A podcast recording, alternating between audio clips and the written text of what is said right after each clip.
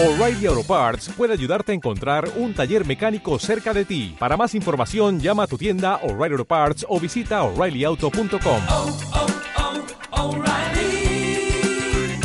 oh, Parts.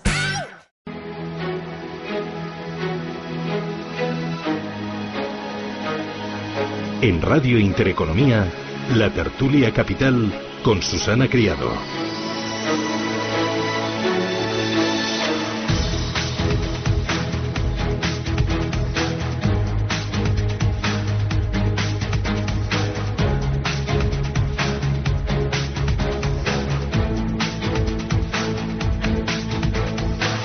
Ocho y 15 minutos de la mañana, esto es Capital Intereconomía, tertulia de mercados financieros. Hoy nos acompaña Iván Díaz. Iván, ¿qué tal? Muy buenos días. Hola, buenos días, muy ¿Qué bien. tal tu fin de semana? Pues estrenando piscina, sí que muy Ah, bien. Sí. Sí, sí. Y estaba el agua fría. Muy fría, muy fría. ¿Pero tú te metiste? Yo ¿Fuiste me, tuve que meter y porque los niños así lo decían y la verdad es que mm, cinco minutitos y fuera. y los niños aguantaron más. Bueno, no te Yo no sé cómo lo hacen, ¿eh? Nunca tienen frío. Pues, es eh, bárbaro. van con neopreno, yo creo que su piel es neopreno. Es bárbaro. Lo que sí que van es con las pilas puestas porque nunca se cansan. Yo hay veces que les miro la espalda digo, les voy a quitar las pilas, a ver si se, se, se separan un poquito. Es que es imposible, ¿eh? Sí, sí, desde Imposible. luego. Bueno, Iván Díaz es Country Manager España, Portugal, Andorra y Latinoamérica en Grupama Asset Management. Nos acompaña Felipe Lería. Felipe, ¿qué tal? Buenos días. Hola, buenos días. Encantada de tenerte aquí en Capital Intereconomía. ¿Todo bien? Todo bien, la verdad es que no podemos quejarnos. De momento Sí. vamos muy bien. ¿Tu sí, fin de semana? Estupendo, como siempre. Me alegro. Él es director general para Iberia de VP. Jacob Blanquer. Jacobo, ¿qué tal? Buenos días. ¿Qué tal? Muy bien. ¿Y tú buenos qué días. tal? ¿Qué me cuentas? Bien, ya, yo estoy de, de boda de mi ¿Ah, sí? prima y, Ah. y además he sido padrino, o sea, Ah. que- que por primera vez. El tuyo Y sería ya- aquello como dicen, ¿y tú el fin de semana qué tal? ¿Bien o en familia? Pues yo, pues yo muy bien en familia. Ah. O sea, se pueden juntar las dos cosas. ¿Y fue aquí la boda de Madrid? Fue en, no, fue Javea. Ah. Nosotros pues. Ah, hay un tiempo espectacular, ¿no? Un tiempo muy bueno y la verdad es que, que muy bien. Bueno, muy bien. me alegro. Jacobo Blanquer, consejero delegado de Tres y Gestión y gestor de la Driza Global. Y Amparo Ruiz Campo. Amparo, ¿qué tal? Buenos días. Hola, muy bien, buenos días. Y Amparo dándole al pádel. Sí, sí, Pero no sola, ¿eh? Sino en la mejor Bueno, compañía. haci- bueno, haciendo lo que podía, haciendo lo que podía. No, muy bien, muy bien. Eh, nosotros hemos tenido esta mañana, esta, uy, esta, la semana pasada el primer torneo de pádel de DEPAM y, y nada, Jacobo, te has perdido, pero estás Pues perdonado. sabes que no Bueno, podía, sabes que Sí, no sí, Estaba invitado, pero Bueno, no yo te, he podía. ido- te he traído la camiseta, no Ya, te preocupes. ya, ya. Y nada, ha salido muy bien. Yo creo que la gente se fue muy contenta. Tuvimos a Marta García, que es campeona de, de España, de Europa, del mundo, en diferentes categorías. Un encanto. Bueno, un una encanto de chica, cría. todo hay que decirlo, 22 años, campeona del Sí. mundo, campeona de España y de Europa Sí, por no, pareja. de- Yo es que de ya me España, pierdo. de Europa, y del está mundo. estudiando medicina. de medicina, Medicina. Y yo le dije a su padre, felicidades, porque entre estos y todos los deportistas que hemos tenido este fin de semana en ruedas, ganando un montón de premios y gente tan estupenda, eh, vamos, es, es- tenemos, tenemos deportistas españoles fantásticos y, y súper Bueno, súper bien, eh, con la cabeza, muy, o sea, muy, muy campechanos y muy cercanos. Y Nos contaba que esta chica, 22 añitos, quinto de medicina, campeona del mundo, de España, de Europa por parejas, impresionante, eh, entrena 4 o 5 horas diarias Sí. y aún así tiene tiempo para sacarse la carrera de medicina, que no es una carrera así de estar de andar por casa, Sí, sino de es curso un por año, carrerón. creo, porque Sí, tiene 22, 23 años bárbaro. Está en quinto. Decía la chica que todo es cuestión de disciplina, mucha organización y poco, poco Yo la he visto entrenar al mediodía y en el club a veces donde yo voy y Bueno, encantadora, con una sonrisa Sí, siempre en la cara, totalmente. dispuesta. Nos dio a todos eh, diferentes pistas eh, cómo mejorar cada Sí. uno nuestro juego y se fue todo el mundo eh, feliz, fue fue súper divertido. Luego comimos muy bien, Ya. hubo premios, mucha mucha competitividad, ahí hubo todo el mundo muy peleón, pero muy divertido, lo pasamos muy bien. Bueno, en los mercados financieros, ¿lo pasamos muy bien? ¿Todo muy divertido? ¿O qué, qué- qué- cómo estamos? ¿Qué- ¿Cómo está el, eh, el panorama, Iván? Pues el panorama está expectante, sobre todo esta semana. Esta semana tenemos reunión de, de prácticamente todos los bancos centrales. Eh, tenemos la FED, tenemos el BCE, el Banco de Japón, eh, el Banco de Inglaterra. Y yo creo que, que en función de lo que digan y cómo lo digan, sobre todo, pues eh, podrá marcar un poquito el, el- el devenir de los mercados antes de verano. Sabemos que verano eh, suele ser una época un poco más, más calmada, eh, porque los inversores eh, están pensando en otra cosa. Entonces yo creo que, vamos a estar muy pendientes de lo, de lo que digan. Es cierto que el mercado está descontando, si nos- en el caso de, Estados Unidos, que sería el- el mercado en el que todo el mundo tiene puestos los ojos por si baja tipos o no, se está descontando que vaya a bajar tipos, la probabilidad no es muy alta.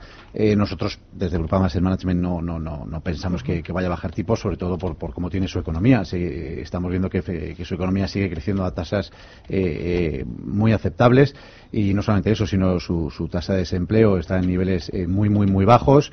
Eh, es cierto que la, que, la, que la inflación no está siendo un problema, por lo tanto se podría permitir bajar tipos, pero yo creo que, el- que la Fed se quiere guardar la munición para cuando realmente haya, haya una crisis en los mercados. Entonces yo creo que hace bien si no baja los tipos de interés porque, porque insisto, los- eh, aunque los tenga en el dos y medio, no es un nivel en el que, en el que tengan mucha munición para, para, para la baja si llega una crisis. Sí, bueno, nosotros eh, también pensamos que, que de momento las cosas no. O sea, esto que estamos esperando, bueno, a si se reúne el G20 y se van arreglando temas, los temas no se van a arreglar cuando, cuando acaben de negociar una primera parte con China, volverá otra, volverán con México. Eh, en, en el fondo lo que está pasando, que estamos ahora eh, viendo, estamos ya inmersos en un en un momento de, de globalización y re-regulación. Y, yo personalmente, eso es lo que pensamos en DEPAM, y yo personalmente añadiría eh, que yo me adhiero cada vez más a la teoría del decoupling. Eh, lo que quiere Estados Unidos en el fondo es separarse absolutamente de China, eh, tanto, tanto comercialmente como económicamente, financieramente, etcétera, etcétera, para no tener esta vinculación que estamos teniendo con, las multinacionales americanas. Y el problema que esto tiene es que afecta a otros países, como ahora están poniendo presión en, en Estados Unidos, en el Reino Unido, perdón, eh, Eu- Europa. O sea, entonces va a tener todo, todo este, este fenómeno va a tener un efecto eh, geopolítico por un lado, pero también eh, corporativamente las empresas se van, o sea, por ejemplo, lo que ha pasado con Huawei no solamente af- afecta a, a tener Huawei y sus 68 filiales en la lista negra, sino los 1.200 proveedores que tiene Huawei en Estados Unidos. Entonces, vamos a tener que ir midiendo, vivir día a día, midiendo los efectos de las tarifas, tanto en las empresas como en, en la inflación. Y esto va a tener un efecto en- para, para la, la política monetaria de los bancos centrales y nosotros en DEPAM pensamos que la clave va a estar en el Banco Central Europeo, más que en la FED. La FED de momento ya la última vez subió tipos, se cuestionó esa- esta última subida, va a ser el ECB y el ECB va a estar determinado, ahora que están pasadas las elecciones, va, eh, vamos a ver qué va pasando con, con la economía, sobre todo la economía alemana, que tenemos datos mixtos. Felipe. Pues yo ahí voy a discrepar un poco con Amparo, creo que es, que es, que es bueno también en esta mesa redonda. La teoría del decoupling es un tema que ya se acuñó, lo acuñó Morgan Stanley en, en la crisis del 2000. Recuerdo un artículo que se llamaba A World Without an Engine y hablaba precisamente de, bueno, eh, que ahora que, que, que- que podía hacer el mundo no Eh, sin... eh, eh, sin Estados Unidos o qué, qué podía haber, si podía haber un mundo a dos velocidades y, el resumen al que llegaban era que no porque había demasiada, ya en esa época y ahora hay mucha más globalización, demasiada interdependencia, ¿no? Pero bueno, eso, eso estará por ver. Lo que sí me impresiona a mí es que Estados Unidos encadena ahora en el mes de julio eh, el periodo eh, económico expansivo más largo de la historia, por lo menos desde que se acuñan datos, que es el año 1854, la Oficina de Investigación Económica estadounidense, ha habido eh, 33 ciclos de, de- de crecimiento eh, con una duración que van de 10 a 120 meses. Solo en dos ocasiones se ha pasado de los 100 meses y esta va a ser eh, la más larga. Entonces yo ahí eh, estoy un poco también con, con Iván. Nosotros, de momento, a nivel fundamentales, es cierto que está viendo indicadores que se están empezando a resentir, pero seguimos viéndolo, viéndolo bien. Entonces, eh, Oye, yo no he dicho que lo viera mal, ¿eh? no, no, no, no, para nada, no, no, no digo eso. He he hecho el comentario de- del decoupling, yo digo, nosotros seguimos viéndolo bien a nivel fundamental, pero, eh, y hace, pues, eh, quizá un año que me ves, eh, Susana, que estamos, pues, nosotros bastante bullish, ¿no?, con aprovechar los recortes para comprar, esta vez estaríamos algo más cautos. La verdad es que esta vez, y los ciclos, eh, ya digo, el, el más largo de la historia, de la historia económica estadounidense, ¿cómo se acaban? Eh, no- se van a acabar normalmente por un shock, pues, por una burbuja, eh, por un shock en el mercado de crudo. Nosotros creemos que ahora la incertidumbre que plantea el, la crisis eh, comercial que hay entre Estados Unidos y China mm, nos hace estar bastante conservadores, bastante cautos, pero digo, a nivel fundamental seguimos sin ver, sin ver problemas en el, en el corto plazo. Bueno, a ver, yo me, es diferente un poco. A ver, yo creo que lo primero los bancos centrales no creo que vayan la Reserva Federal, todo esto de que ahora que van a bajar los tipos en este año y tal, pues nosotros la verdad es que, no lo vemos en 3, sino creemos que, que, que un paro al 3,6, creo que es el último dato, eh, justifica bajadas de tipos. Creo que la economía americana eh, no tiene ningún problema de parón y de inflación tampoco. Si es que al final es normal que, que en, mo- en la situación actual con el tema demográfico que tanto habéis hablado, el tema tecnológico, etcétera, pues que la inflación se, se reduzca, pues tiene que ser normal. Yo creo que lo que tendríamos que cambiar más que pensar que vamos a bajar los tipos por un riesgo de inflación, probablemente haya que bajar el parámetro del 2% de inflación, eso que tienen los bancos centrales Sí, en la cabeza, sí. que no tengo muy bien. Pues sí. Yo no tengo ni idea de dónde se sacó. No sé si que fue el 2 Sí, sí. y quedó en el 2. Y además todos los bancos centrales coinciden en esa cifra. ¿Qué pasa? que- Que, todos los países son... Todos pero no sé dónde viene, no sé dónde se dos, no sé si- La verdad es que eh, deberíamos... eh, Pero no- pero no sé por qué eh, a nuestros macroeconomistas. Entonces, la verdad es que yo creo que lo que más bien lo que hay que hacer es revisar eso. Eh, yo en cuanto a guerra comercial, etcétera, yo ahí sí que creo que, que hay una guerra más que comercial es una guerra tecnológica. Aquí lo que está viendo es, es, es el intentar controlar totalmente la tecnología de aquí a unos años. Chi- China tiene un leí una previsión para que en el 2030 realmente controle todo el tema tecnológico. Totalmente, sí. Y, y- y bueno, pues ahí, y, y la tecnología ya sabemos que es, eh, o sea que hay mucho de espía, pero en, el 5G, en, en nuestros teléfonos móviles, en nuestros todos. ¿eh? Entonces, bueno, pues, pues yo creo que hay un intento de controlar al otro copia tecnológicamente. Entonces, yo creo que va por ahí, pero tendrá que llegar a un acuerdo. Yo, yo creo que más o menos llegar a un acuerdo, con lo cual yo la economía no la veo tan tan tan mal, tan, creo que el no- PIB y la inflación, que son eh, las dos referencias que tiene el, Susana, eh, infla- el Banco Central, mm, no invitan a bajar tipos de interés. No, desde luego. Y, y- pero también el crecimiento que tiene que haber es normal. O sea, no podemos esperar crecimientos como los que teníamos hace unos años, cuando tenemos los tipos y más de 12 trillones de, eh, de deuda pública en, en negativo. Con tipos tan bajos, pues no puedes esperar crecimiento del 5, porque sería una, una anomalía que nos llevaría a una crisis más gorda. Entonces, Y han sido que- más bajos. De hecho, la media del ciclo está en el 2.3 este último ciclo. Por eso, entonces, entonces yo creo que tenemos, eh, no estamos en un tiempo de crecimiento, me da igual lo los periodos y los estos, porque nunca hemos estado 10 años con tipos tan bajos. Entonces tampoco podemos comparar. Y nunca hemos tenido los bancos centrales interviniendo como están ahora. Claro, o sea, hay cierto. cosas que, Que está- son- la que- historia... que son players mucho más activos de lo que Sí, eran. Claro, entonces, Sí. para que yo me aclare, ¿no esperáis ninguno bajada de tipos de interés en esta ocasión? Yo no. No. No, de momento no, de momento no, pero eso no quita o, o eso no quita a que haya un momentum en la renta fija por muchas razones, razones razones de, de oferta, razones de demanda, el tenemos unos volúmenes brutales de ahorro en el mundo y además cada vez los países emergentes cada vez hay una masa de, de- de- de clase media que ahorra más, consume mucho, pero también ahorra más. Entonces, eh, y las, las emisiones son lo que son. O sea, Alemania, por ejemplo, el otro día emitió y estaba, eh, emitió, creo que fueron, no me acuerdo cuánto fue, pero en- estuvo sobresuscrito. Sí, sí me quedé con la, con Bueno, la sí, porque la idea que, de que pasada- estuvo sobresuscrito solamente eh, 1,6 veces y, y, o sea, y al final se quedó, o sea, se, vamos, se quedó con, con el papel que había. Mira, emitió, emitió, mil- creo que fueron. Es que no- no- Alemania, bueno, mira, Bueno, da igual, me- el caso es que, fue muy.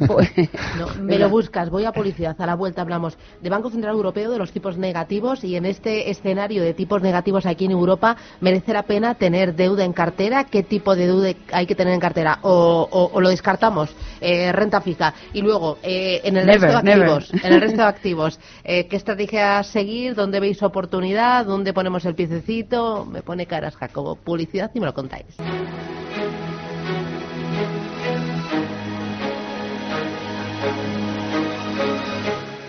En Intereconomía, la tertulia capital.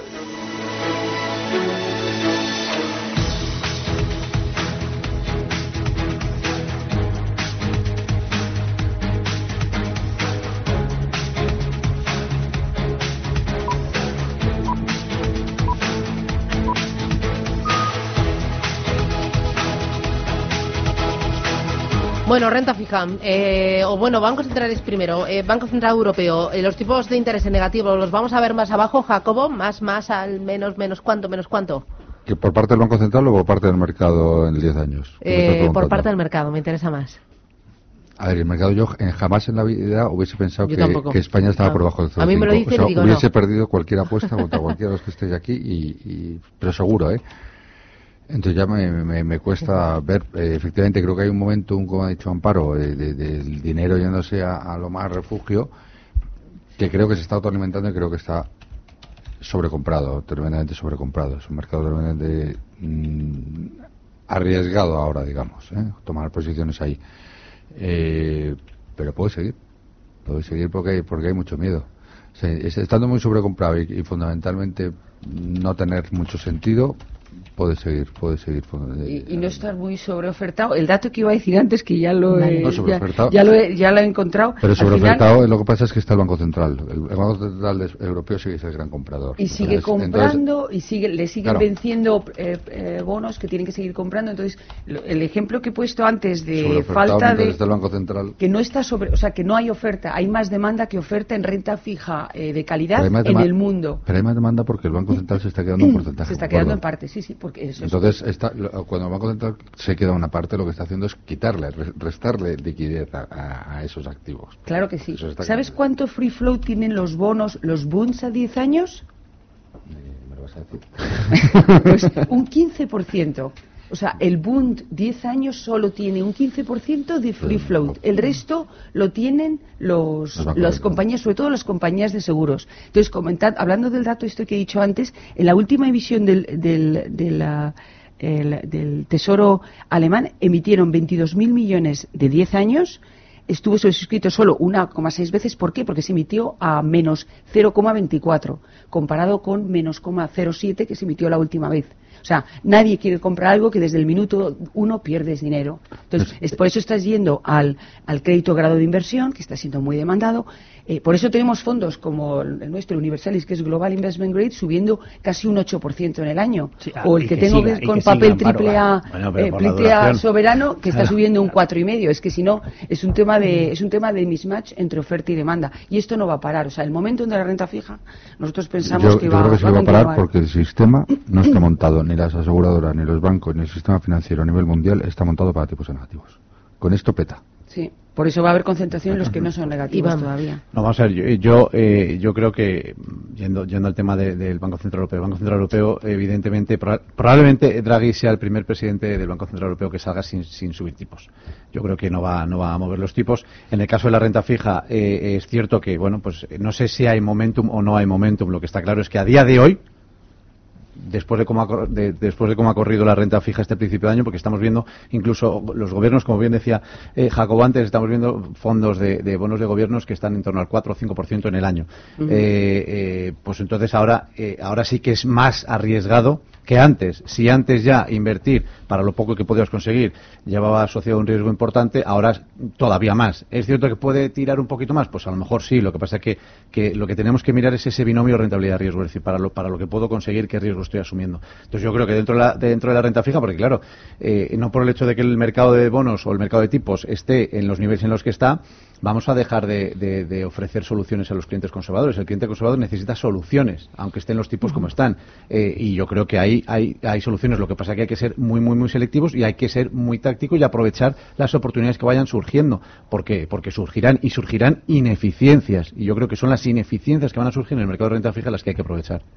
Le, le comentaba Amparo, eh, bueno, y a Jacobo también, y, y que sigan ¿no? los bancos centrales. Al final los bancos centrales, tanto el europeo pues eh, como la FED, han sido los que han aportado el gran colchón en el que, en el que estamos todos subidos a día de hoy, ¿no? Porque llevamos años, pues, eh, pues todos, como diríamos, pues bastante Dopados, blanditos, dopados. dopados, eh, Ujú. gracias a los bancos centrales. Nosotros, yo en la misma línea, yo creo que si, si, las, si el- eh, las tensiones comerciales con China eh, se arreglan, se arreglan en el corto plazo, y nosotros no estamos pensando ahora en las reuniones dentro de, de 10 días de- del G20, tenemos más la fecha puesta o la siguiente fecha, fecha puesta en el 19 de agosto, que es cuando termina el plazo de tres meses de, de restricción que habían dado, o de, o de, de- de- de tres, pla- tres meses, perdón, que habían que Estados Unidos había permitido todavía la exportación a, a Huawei, ¿no? De componentes tecnológicos. Eh, ese plazo termina el 19 de agosto. Nosotros tenemos el foco puesto ahí.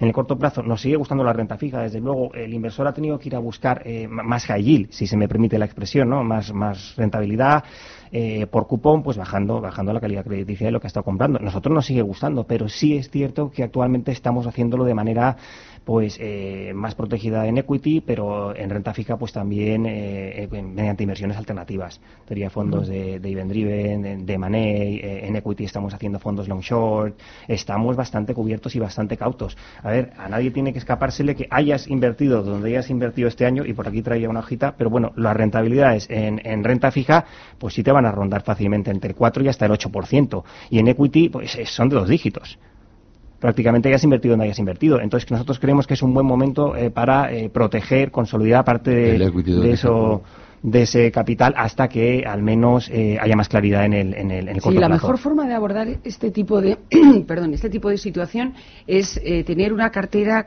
eh, como decía Iván, que puedas tener flexibilidad, que tengas apuestas a corto, a medio y a largo plazo. Nosotros, por ejemplo, el- el- tuvimos nuestro CEO de renta fija hace Ujú. 10 días en, eh, en Madrid, y en Lisboa y en Barcelona, y él, él lo que recomendaba era sele- duración selectiva. Porque, por ejemplo, el, el 30 años eh, eh, italiano no tiene nada que ver con, por ejemplo, con México, en México 20 años en euros. Está- están totalmente descorrelacionados. Entonces, buscar cosas que descorrelacionen entre sí, tener una cartera global de renta fija y hacer, nosotros en, en nuestro caso concreto hacemos un control de bar mensual, eh, que nos movemos desde el 1 y pico hasta el 3% mensual, ahora estamos en el 2,2. Entonces, tener, tener un presupuesto de riesgo mensual muy, muy seguido y el resto hacer, hacer apuestas y estar mirando también los primarios. Están pasando muchas cosas en, en los primarios, tanto corporativos como, como de eh, soberano.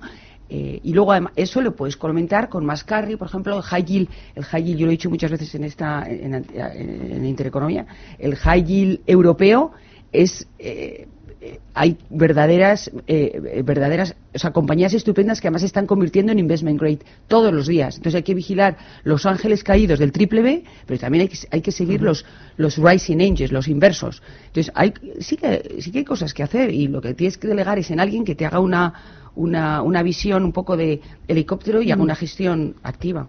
Eh, no, simplemente por, por apuntar un, un tema que, que ha comentado eh, Felipe eh, con el hecho de que lo- sí, que sigan los bancos centrales. Yo creo que si algo tenemos que tener en cuenta, y nosotros lo llevamos repitiendo desde hace mm, tres años, es que los bancos centrales, ningún banco central, va a poner en riesgo el crecimiento. Es decir, el, el Hmm. poco crecimiento que hay, eh, eh, que, que hay, porque no es que estemos eh, decreciendo, sino que estamos creciendo, aunque sea eh, a tasas bajas, pues el poco crecimiento que hay, los bancos centrales no lo van a poner en riesgo. Por lo tanto, harán lo que sea para que el crecimiento, el ciclo de crecimiento, el ciclo económico de crecimiento siga.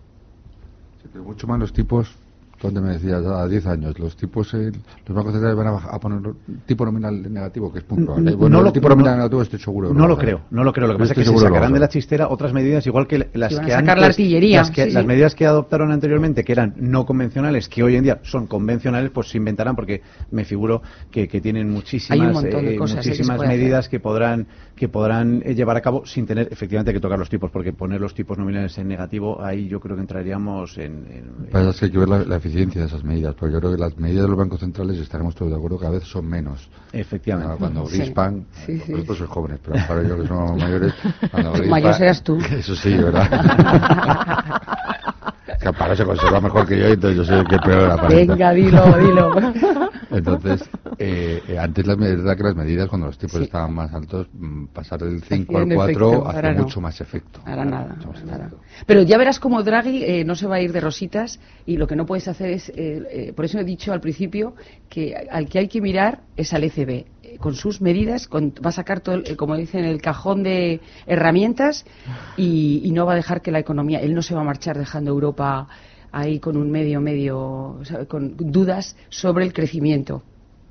De hecho, está lanzando ya mensajes de integración, mayor integración a eh, financiera y monetaria. Claro, es No, que no, la no, cuestión eh, es que ahora con los campos, con los cambios que se avecinan dentro del Banco Central Europeo, eh, Que no, que que sí, que sí. Ya Sí, veréis cómo sí. sí. Sí, sí. Bueno. Vamos a tener noticias, seguro. Eh, última A- paradita mucho en Draghi. A la a vuelta eh, vemos estrategias en renta variable. Vamos.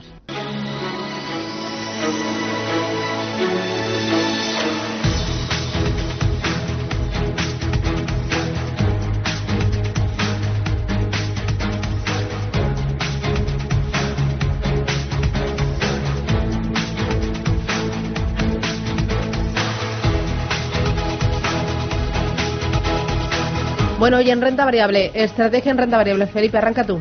Eh, la verdad es que nosotros ahí, como he dicho antes, estamos eh, cautos. Muy cautos. Bueno, muy cautos, sí, pero estamos estamos en renta variable, por supuesto. Estamos más en estrategias eh, tipo equity long short, o sea, donde haya donde podamos tener cierta cobertura. Si tenemos que entrar en renta variable pura, estamos sobre todo más positivos en China y en, y en todo lo que serían los mercados asiáticos.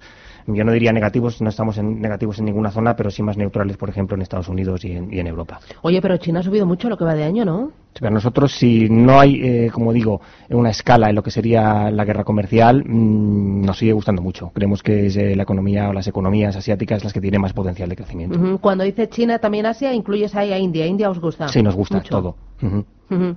Eh, vosotros, Jacobo.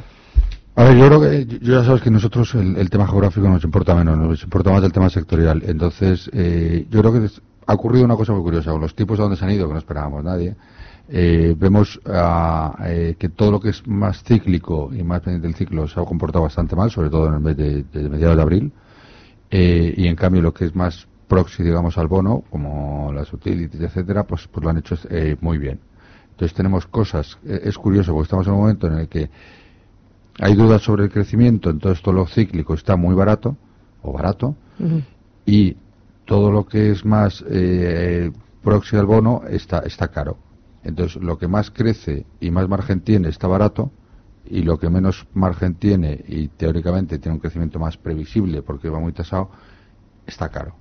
Entonces es una situación mm, rara porque eh, como el momentum parece que va a seguir con los bonos así, pues es probable que lo- el momentum de las más endeudadas, que son las beneficiadas, pues pasa así. ¿Y esto por qué pasa? Porque al final, con unos tipos tan bajos, tú estás, eh, hay empresas que teniendo unos márgenes que son inferiores a su coste de capital, o sea, teniendo el capital invertido le genera un, un ROIC inferior al WACC, eh, eh, pues pueden sobrevivir. Pueden sobrevivir porque tienen una financiación muy barata. Esto no, esto no lleva a una situación in- injusta de mercado por, los, por, por los, por la financiación tan barata. Entonces eso nos lleva, yo creo, no sé si lo he sabido explicar lo suficientemente bien, a que tengamos, es más un problema sectorial que de países. A mí, donde esté cotizando hoy en día una, una compañía u otra, me, me, Claro, cuando dices cíclicos te refieres a industriales, autos, me eh, refiero, pues ve- vemos, a- está- acereras. están autos, autos, mineras, eh, sí, parte del sector industrial, incluso el sector financiero está tremendamente barato. Uy, sector financiero en equity. El eh, alguien lo Mm. tiene que tener. Eh, a ver, el sector financiero, aunque le metas, ya metiendo los tipos, porque está más que descontado los tipos que están, y a niveles históricos están muy baratos. O- otra cosa es meterse o no, porque claro, la previsión que hay para el sector financiero pues es complicada, porque nadie vemos subidas de tipos en corto. Entonces, Pues- pero, pero baratos están. Iván. Pues nosotros, a diferencia de Felipe y de Jacobo, ni sectorial ni geográfico. Nada. Nosotros al final vamos a compañías. Eh, punto número uno. La, la Eh, compañía tendrás un primer filtro sector- sectorial o te da No, igual? no, tampoco, tampoco. Vamos a buscar aquellas ¿Sabes cómo lo compañías que tienen buenos modelos de negocio y que generan valor añadido para los accionistas a largo plazo. Pero lo punto. tendrás que comparar con el modelo de negocio de su sector, o te da igual todo. Nos, nos da igual, o sea, al final si esta compañía Pues- es capaz... No, sí, claro, lo- los analistas sí que lo hacen. Bueno, Ah, Sí, Iván, sí, Iván, sí te, digo yo, te digo yo que gestor, No, no. que es imposible Sí, lo que estás sí, diciendo, sí, ¿eh? Vamos a ver, yo te hablo, evidentemente los analistas lo compararán, tendrán sus modelos, tendrán sus val- eh, y, y- y evidentemente yo lo que voy es, es al concepto en sí, es decir, eh, eh, yo lo que quiero es, es identificar buenas buenas compañías independientemente del sector en el que estén, que tengan potencial para crecer y que el sector y en el mercado en el que estén operando tengan tengan potencial de, seguir creciendo. Nosotros, por ejemplo, eh, bueno, si nuestro perfil de riesgo nos lo permite y si tenemos un horizonte de inversión de, largo plazo, porque el equity, claro, no, no puede no, podemos estar mirando todos los días, es decir, si invertimos en equity tenemos que te- tener un horizonte por lo menos de largo plazo. Sí que pensamos que, eh, y a lo mejor esto genera un poco de controversia, pero me, gustaría que así fuese, nosotros pensamos que de manera estructural, en cualquier entorno de mercado, habría que tener pequeñas y medianas compañías en equity. Nosotros consideramos que tener pequeñas y medianas compañías en cartera es un diversificador estructural de nuestra parte de equity. Eh, y yo creo que eh, ahí es donde deberíamos estar, incluso en cualquier entorno de mercado. Y por eso he dicho antes, siempre y cuando tengamos un horizonte de inversión de largo plazo. Sí, estoy de acuerdo, Iván. En este, en este, en estas circunstancias de, de mercado en el que están, estamos teniendo el momentum en la renta fija, pero claro, lo tienes que complementar con algo porque hay muchísimo cash buscando, buscando destino. Yo pienso que siempre hay que tener equity eh, y equity, equity, hay que seleccionar eh, buenas compañías que a nivel global, yo prefiero una aproximación global en este momento en todos los sectores, preferiblemente temáticamente eh, porque hay temáticas que son imparables. eh, preferiblemente compañías que tengan un track record de beneficio y dividendo ininterrumpido en cinco años, preferiblemente compañías, fíjate, eh, c- compañías que tengan exposición a emergentes, pero no necesariamente que tengan que cotizar en emergentes, que se pueden, se pueden comprar. Eh, nosotros tenemos eh, nuestro fondo World Sustainable, el mundo sostenible, hace, hace esto y aunque lleve un 20, 20%, 20, eh, 20,5% en el año, aún así yo seguiría invirtiendo porque, porque eh, van, van renovando las ideas, van eh, tomando beneficios y, y todo lo que sea sostenible, temático, global y con facturación en emergentes, sin cotizar en emergentes, a mí me parece que es un winner. Y eso lo completaría con, pues como dices tú, con, siempre hay que tener compañías de mediana y pequeña capitalización buenas. eh, sobre todo las gestoras europeas tenemos muy buenos fondos con eso. Yo lo completaría también con el real estate. Espero que toda España tenga ya el DEPAM Real Estate Dividendo, porque además eh, cuando llegue a 400 millones lo vamos a cerrar a nuevos inversores. Eso hay que tenerlo. Y luego ah, puedes añadir temática, fondos temáticas como el New Jeans, que tiene compañías más, más, eh, Remata. Yo estoy ahí más, más con Jacobo, es decir, compañías nosotros sí tendríamos, tendríamos compañías individuales, pero me ha gustado y ahora no tenemos tiempo de explicarlo, igual hay algún oyente, el ROIC y el WAC, básicamente que, que al inversor le esté dando más de lo que le cuesta, ¿no? Entonces eso nosotros lo miramos mucho y que ese ROIC eh, superior al WAC sea sostenible en el tiempo. Eso no- Oye, es un tienes que concepto venir a contarme eso, ¿eh? Con Jacobo. O- Con que lo cuente él, que lo ha Pues sacado él, pero no hay eh, problema, vamos, encantado. aquí Y, y os venís los dos, ¿no? Y hacemos eh, una segunda parte. Cuando tú quieras. Cuando queráis.